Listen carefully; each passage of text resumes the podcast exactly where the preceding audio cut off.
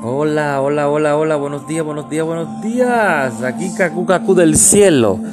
Te trae como invitado una vez más a su hermano Julio Galán en cápsulas que edifican su vida.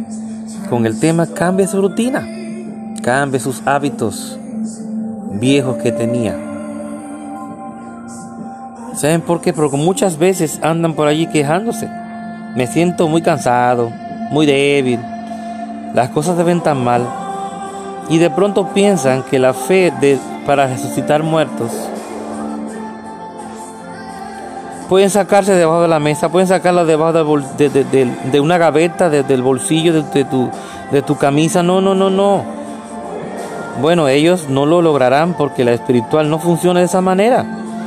Está bien que saque la fe de donde la quiera sacar, pero no solo con el propósito de utilizarla para sacar, salir de aprieto, para sacarlo de problemas solamente. Y después abandonarla, en vez de ello, úsela a diario para que pueda crecer.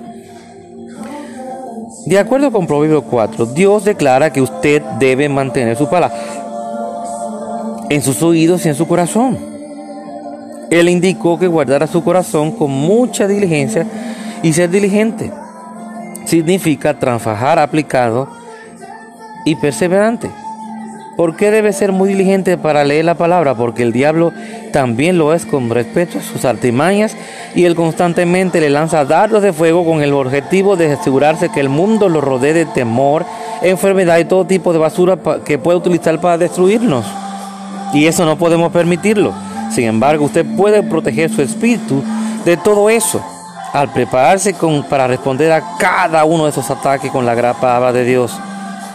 Para que sepa con la palabra de Dios podemos contraatacarle al enemigo. Cambie su rutina y tome ese momento de la decisión. Cambie sus hábitos de estar declarando lo negativo, de estar quejándose tanto.